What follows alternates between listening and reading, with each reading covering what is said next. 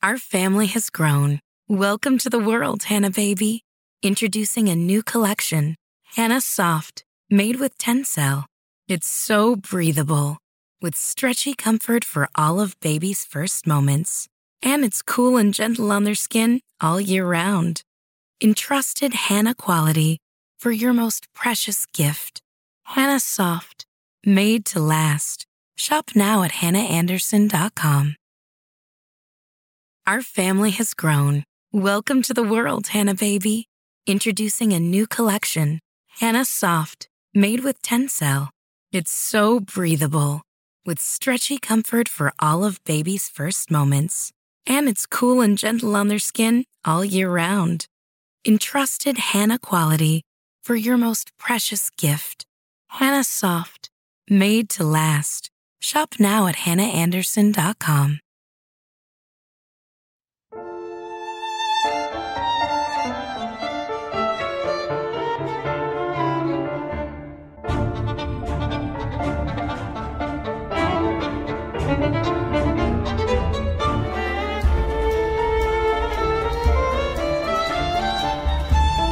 Ana Karenina, de Lev Talstov.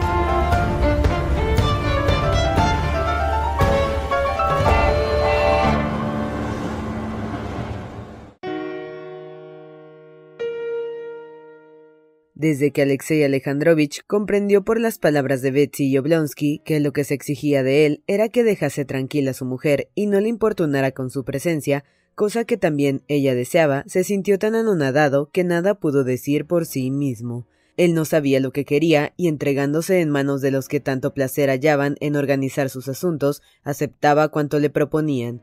Únicamente cuando Ana se fue de casa y la inglesa envió a preguntarle si ella debía comer con él o sola, comprendió su situación por primera vez y se horrorizó. Lo que era peor en su situación es que en modo alguno podía unir y relacionar lo pasado con lo que ahora sucedía.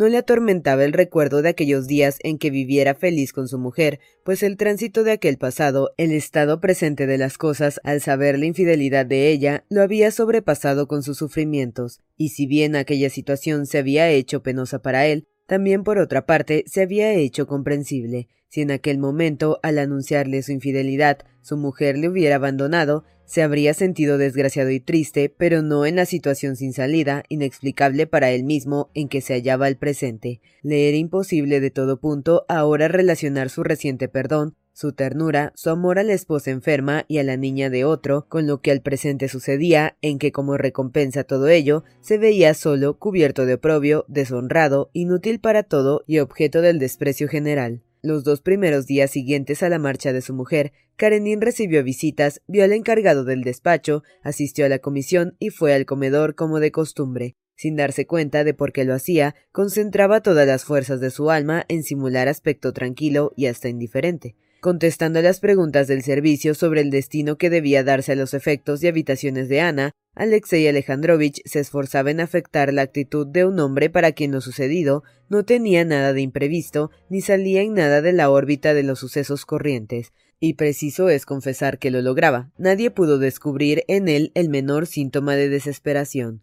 Al día siguiente de la marcha de Ana, cuando Corny le presentó la cuenta de un almacén de modas que ella olvidara pagar, Anunciándole que estaba allí el encargado, Alexei Alejandrovich dio orden de hacerle pasar.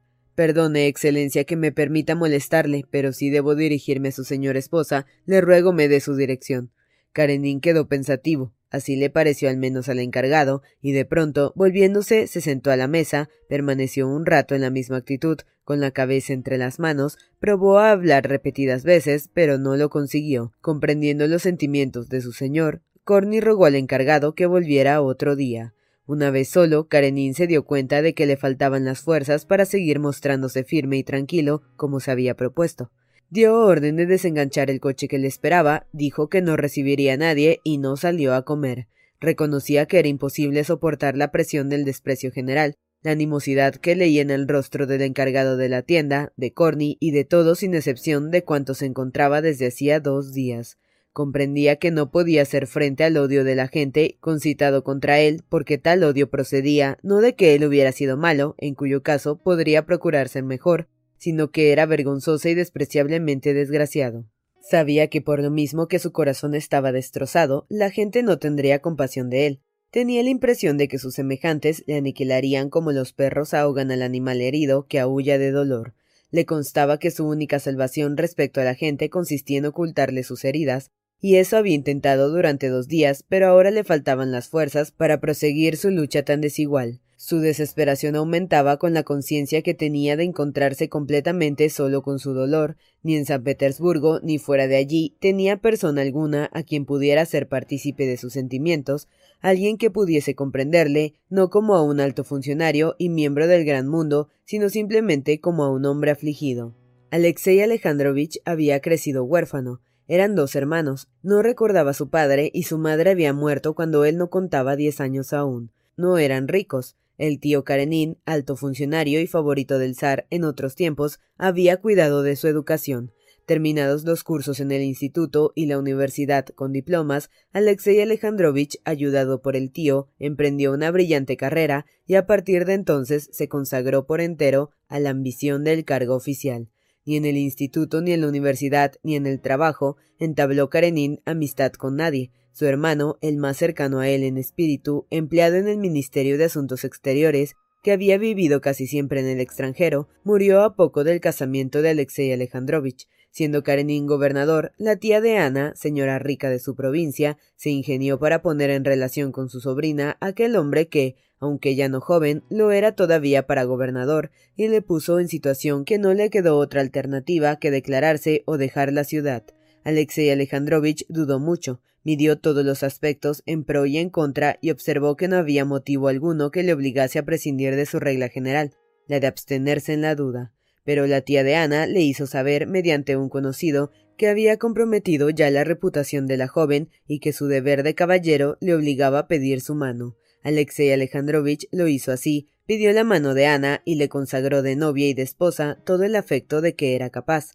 Aquel sentimiento de cariño hacia Ana excluyó de su corazón sus últimas necesidades de mantener relaciones cordiales con los hombres, y ahora no tenía íntimo alguno entre sus conocidos, contaba con muchas de las llamadas relaciones, pero no con amistades, había numerosas personas a las que podía invitar a comer, a participar en algo que le interesase, recomendar algún protegido suyo, criticar con ellas en confianza a otras personas y a los miembros más destacados del gobierno, pero las relaciones con las personas estaban limitadas por un círculo muy definido por las costumbres y las conveniencias y del que era imposible salir. Tenía, es verdad, un íntimo amigo de la universidad con el que conservó amistad a través del tiempo, y con el que habría podido hablar de sus amarguras personales, pero ese amigo era inspector de enseñanza en un distrito universitario lejano de la capital, de modo que las personas más allegadas y con quienes parecía más posible desahogar su tristeza eran su médico y el jefe de su departamento. Mijail Vasilievich Slyudin, el jefe de su departamento, era un hombre sencillo, inteligente, bueno y honrado, por el que Alexei sentía simpatía y afecto, pero un trabajo continuado en común durante cinco años había levantado entre ellos una barrera que impedía las explicaciones cordiales. Karenin, al terminar de firmar los documentos, guardó silencio largo rato, mirando a Mijail Vasilievich a punto de desahogarse con él, pero no se supo decidir. Ya había preparado la frase, ha oído hablar de lo que me pasa, pero terminó diciéndole como siempre, Bien, prepáremelo todo para mañana, y con esto le despidió. La otra persona bien dispuesta hacia él, el médico, había acordado un pacto tácito con Karenin, que los dos tenían mucho que hacer y no podían perder tiempo en bagatelas. En sus amigas, empezando por la condesa Lidia Ivanovna, Karenin no pensó siquiera. Las mujeres, por el hecho de serlo, no despertaban en él sino sentimientos de repulsión.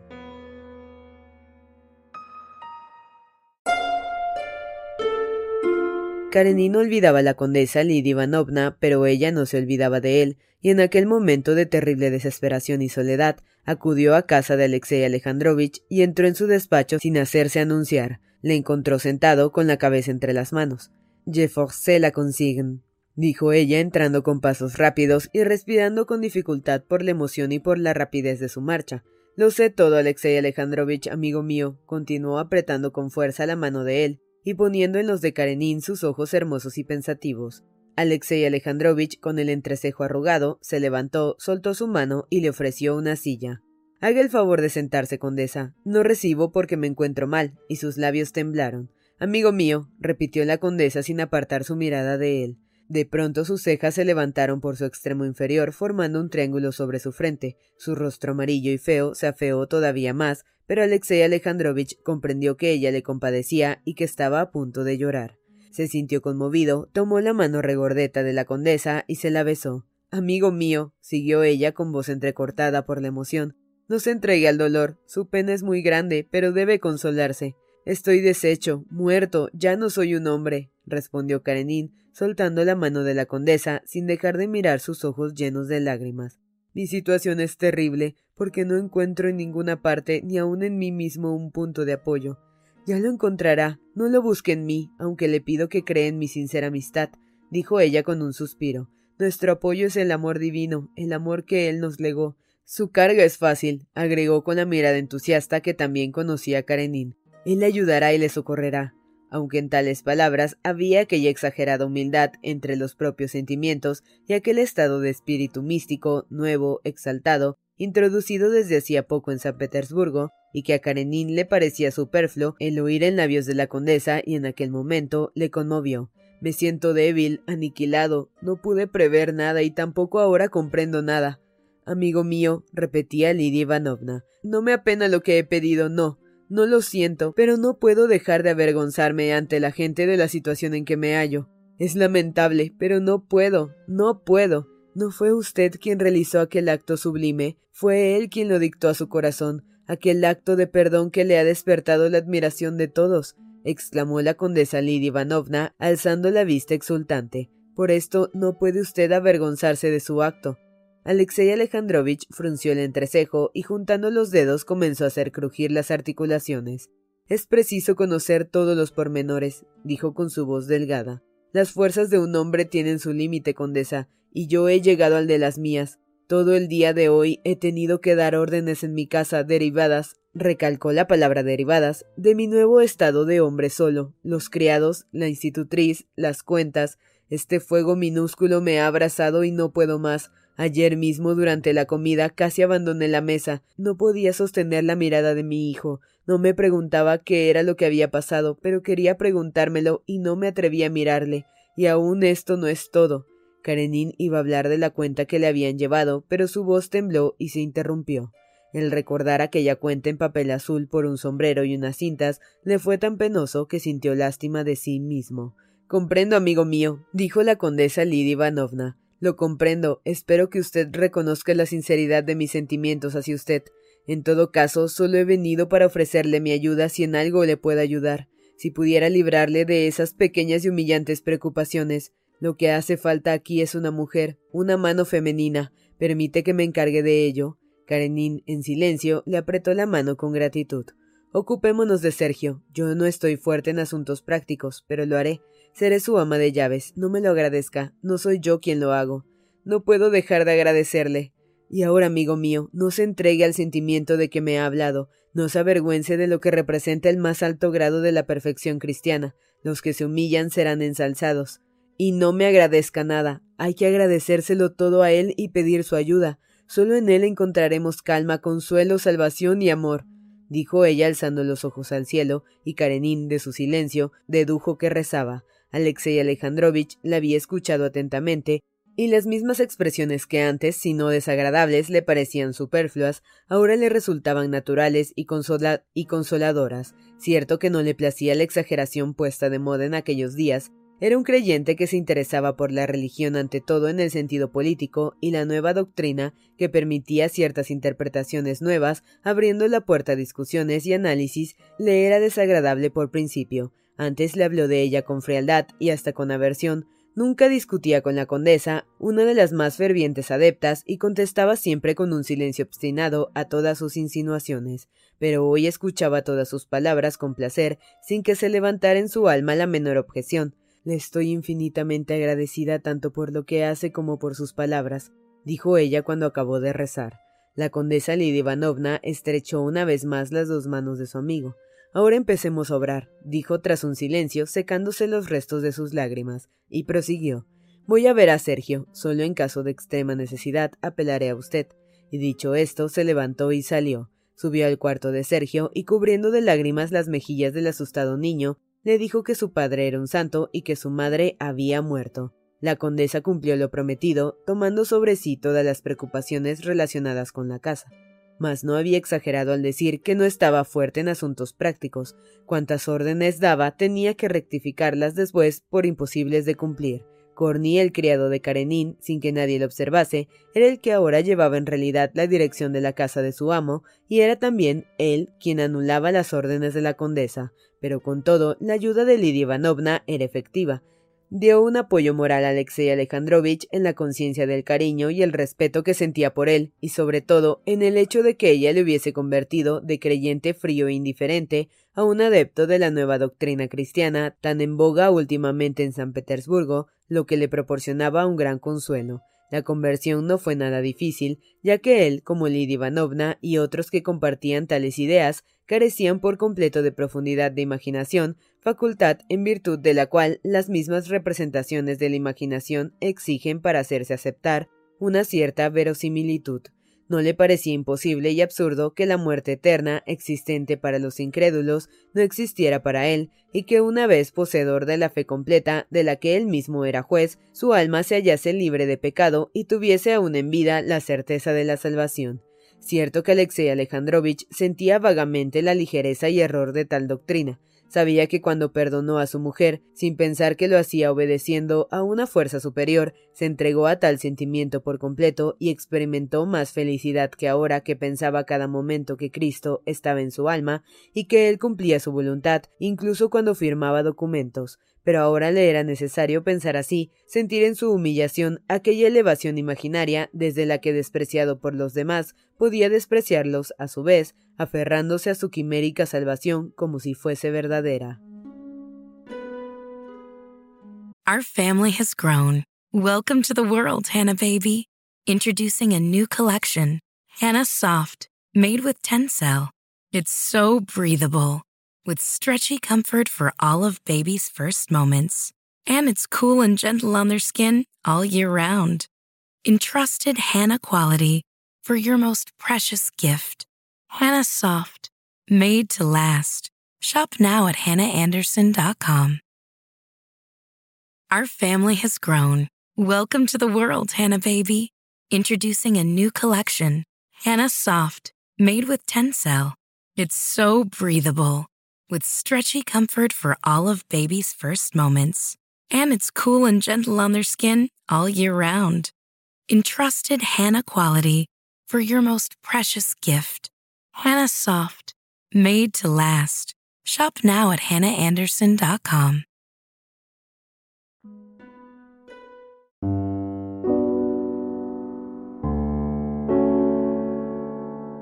A la condesa Lidia Ivanovna la habían casado con un hombre rico, noble, más bueno que noble y más libertino que bueno. Ella era entonces una muchacha muy joven aún y de naturaleza exaltada. Al segundo mes, su marido la dejó, respondiendo a sus efusiones de ternura con la burla y hasta muchas veces con una hostilidad que los que conocían el buen corazón del conde y no veían defecto alguno en el carácter entusiasta de Lidia, no podían comprender. Desde entonces, aunque no divorciados, vivían aparte y cuando el marido hallaba a su mujer, la trataba con una emponzoñada ironía cuya causa era difícil de comprender. Hacía tiempo que la condesa había dejado de amar a su marido, pero desde entonces siempre había estado enamorada de alguien, con frecuencia estaba enamorada de varias personas a la vez, tanto de hombres como de mujeres, generalmente de los que destacaban por una determinada actividad. Se enamoraba de cuantos nuevos príncipes y princesas emparentaban con la familia imperial, Ahora estaba enamorada de un arzobispo, de un vicario, de un cura, de un periodista, de un eslavófilo, de un comisarov, de un ministro, de un médico, de un misionero inglés y de Karenin. Todos estos amores, con sus alternativas de entusiasmo o enfriamiento, no le impedían sostener las más complicadas relaciones con la corte y el mundo distinguido, pero desde que a raíz de la desgracia de Karenin comenzó a ocuparse del bienestar de éste, Lidia Ivanovna comprendió que ninguno de aquellos amores era verdadero y que solo de Alexei Alejandrovich estaba en realidad enamorada.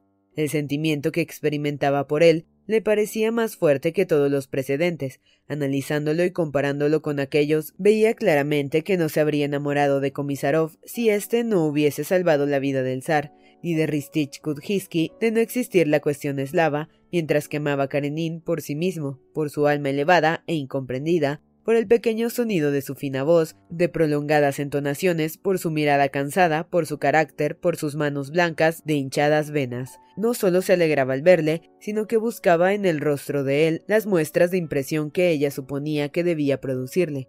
Quería agradarle no solo por su conversación, sino también por su persona.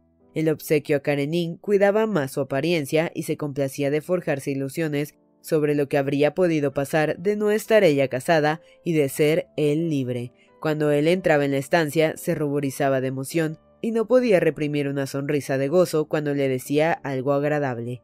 Estos últimos días se había enterado de que Ana y Bronsky estaban en San Petersburgo y la condesa vivía sus días de más intensa emoción. Tenía que salvar a Karenin impidiéndole ver a Ana, incluso debía evitarle la penosa noticia de que aquella terrible mujer se hallaba en la misma ciudad que él y donde cada momento podía encontrarla. Lidia Ivanovna, mediante sus conocidos, se informaba de lo que pensaba que era aquella gente asquerosa, como llamaba a Ana Yabronsky, y procuró durante aquellos días orientar todos los movimientos de su amigo de modo que no les encontrara.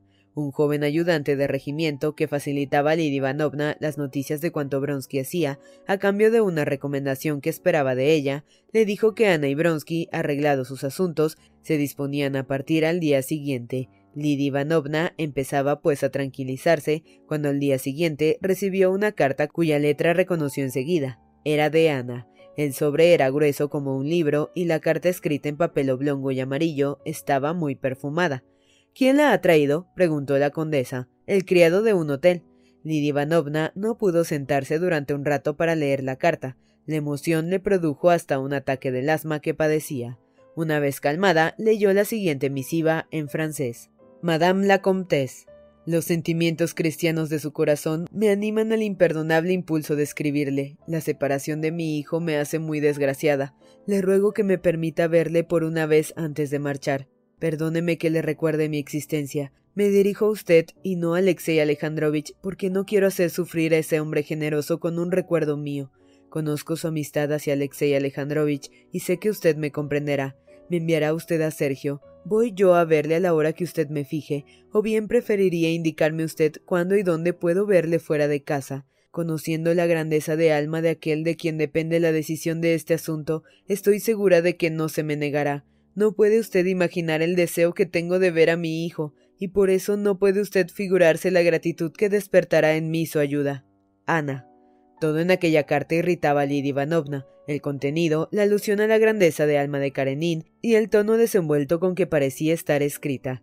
Diga que no hay contestación, ordenó la condesa, y enseguida se fue al escritorio y redactó un billete para Karenin, diciéndole que esperaba hallarle a la una en la recepción del palacio. Necesito hablarle de un asunto grave y doloroso. Allí nos pondremos de acuerdo sobre dónde podemos vernos. Más vale que sea en mi casa, donde se haga preparar su té.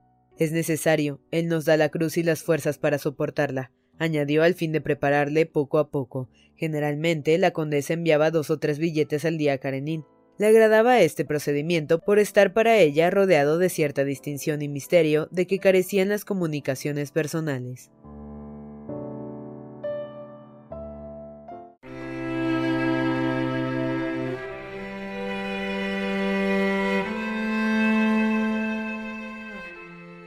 La recepción del palacio había terminado. Al marchar, todos comentaban las últimas noticias, los honores otorgados y los cambios de destino de varios altos funcionarios. ¿Qué diría usted si a la condesa María Boripsna le hubieran dado el Ministerio de la Guerra y nombrado jefe de Estado Mayor a la princesa Batkovskaya, decía un anciano de uniforme bordado en oro a una dama de honor alta y bella que le preguntaba por los nuevos nombramientos, que en ese caso me habrían debido de nombrar a mí ayudante de regimiento, repuso sonriendo la dama de honor. Para usted hay otro destino, el Ministerio de Cultos, con Karenin como ayudante. Y el anciano saludó a un hombre que se acercaba. Buenos días, príncipe. ¿Qué decían de Karenin? preguntó el príncipe. Que él y Putiakov han recibido la condecoración de Alejandro Nevsky. ¿No la tenía ya? No, mírenle, dijo el anciano y mostró con su sombrero bordado a Karenin en uniforme de corte, con una nueva banda cruzada al hombro, que se había parado en una de las puertas de la sala con un alto miembro del Consejo Imperial. Se siente feliz y satisfecho con una moneda nueva, añadió el anciano apretando la mano de un arrogante chambelán que llegaba. Ha envejecido mucho, repuso el chambelán. Las preocupaciones. Siempre está redactando proyectos. Ahora el desgraciado que atrapa no le suelta hasta habérselo explicado todo punto por punto. Dice que ha envejecido, claro, fe de pasión. Creo que la condesa Lidia Ivanovna tiene ahora celos de su mujer. Vamos, no hable mal de Lidia Ivanovna. Es un mal que esté enamorada de Karenin es cierto que está aquí la Karenina. Aquí en el palacio no, pero sí en San Petersburgo. Le encontré con Bronsky en la calle Morskaya. Bradusos. Sé un homkiniapa, contestó el chambelán, pero se detuvo para dejar paso y saludar a un personaje de la familia pero se detuvo para dejar paso y saludar a un personaje de la familia imperial. Mientras así hablaban de Karenin, criticándole y burlándose de él, este cerrando el paso al miembro del Consejo Imperial de quien se había apoderado, no interrumpía ni por un momento la explicación de su proyecto financiero a fin de que no pudiese marcharse. Casi todos los días en que su mujer le dejó, a Karenin le sucedió lo peor que puede ocurrirle a un funcionario, el dejar de ascender en la escala de su ministerio. Era un hecho real y todos menos él veían claramente que su carrera había terminado fuera por su lucha con Stremov, por la desgracia sufrida con su mujer, o simplemente porque hubiese llegado al límite que había de alcanzar, aquel año era evidente para todos que no alcanzaría ya ningún ascenso en el servicio. Cierto que aún ocupaba un cargo elevado y que era miembro de muchos consejos y comisiones, pero se le consideraba un hombre acabado del que nadie esperaba nada ya. Escuchaba cuanto hablaba y, y proponía como si fuera cosa conocida hacía mucho tiempo e innecesaria, mas él no lo notaba y, por el contrario, viéndose alejado de la actividad directa de la máquina gubernamental, apreciaba más claramente los defectos y errores en la actividad ajena y consideraba un deber mostrar los medios de corregirlo. A poco de separarse de su mujer, escribió una memoria sobre los nuevos tribunales, la primera de toda una larga serie que nadie le había pedido sobre los diversos aspectos de la administración. Alexei Alejandrovich no solo se daba cuenta de su situación en el mundo burocrático, lo que pudiera haberle afligido, sino que estaba más satisfecho que nunca de sus actividades. El casado se preocupa de las cosas mundanas y de cómo hacerse más agradable a su mujer, pero el no casado se preocupa de las cosas de Dios y de cómo servirle mejor, dice el apóstol San Pablo. Alexei Alejandrovich, que ahora se guiaba en todo por la Santa Escritura, recordaba a menudo aquel texto. Le parecía que desde que le abandonara a su esposa, servía mejor que antes al Señor en todos sus proyectos. La evidente impaciencia que mostraba el miembro del Consejo no le molestaba a Karenin, y no interrumpió sus explicaciones hasta que aquel, aprovechando que pasaba un miembro de la familia imperial, se le escapó. Una vez solo, Karenin bajó la cabeza, se absorbió en sus pensamientos y miró distraídamente a su alrededor. Luego se dirigió hacia donde esperaba hallar a Lidia Ivanovna. Qué sanos están, qué fuertes están físicamente, pensó Karenin mirando al chambelán de buen porte y bien peinadas patillas, y al príncipe de rojo cuello oprimido en el uniforme junto a los que debía pasar.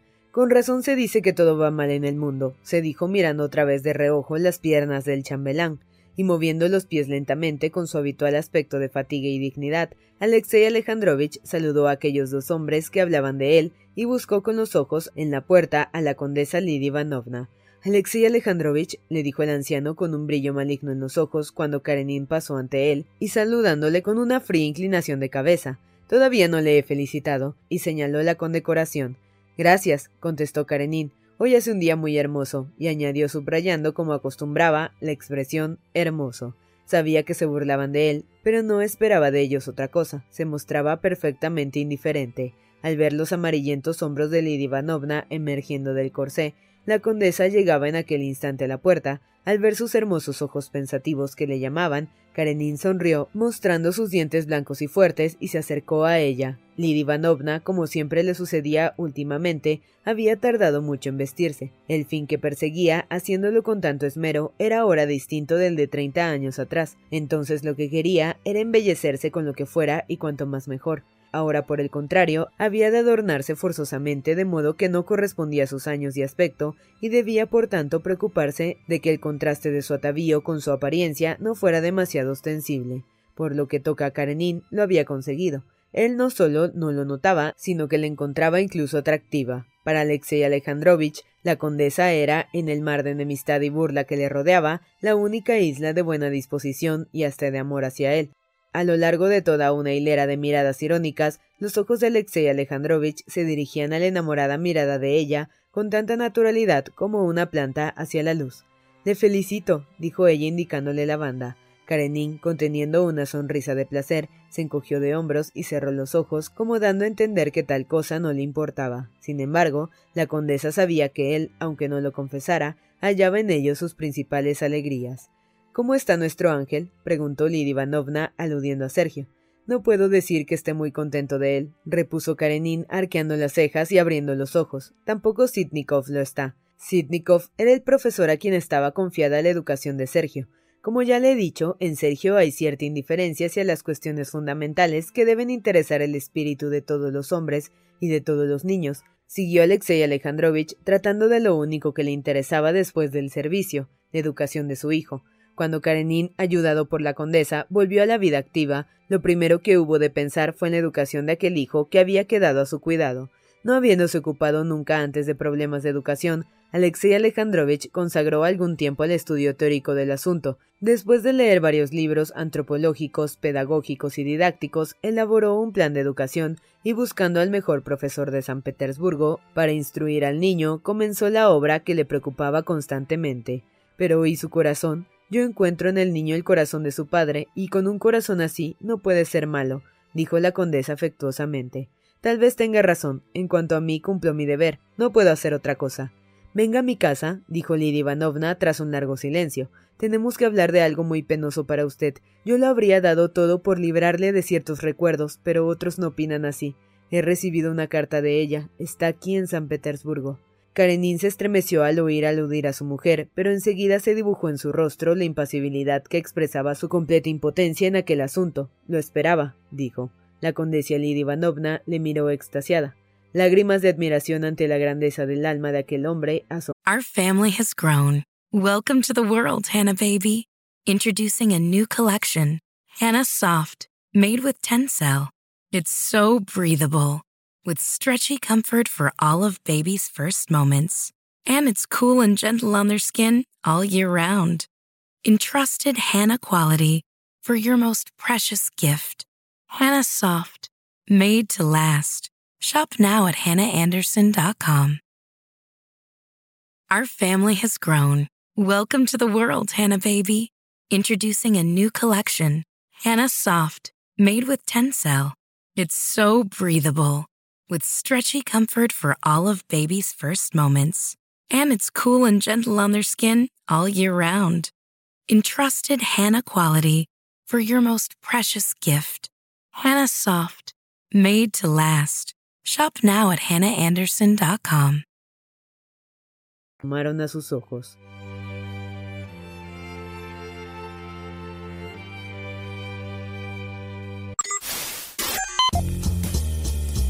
No te pierdas la continuación de esta historia. Capítulos todos los lunes, miércoles y viernes. Suscríbete. El Cuentero, con historias para tus oídos.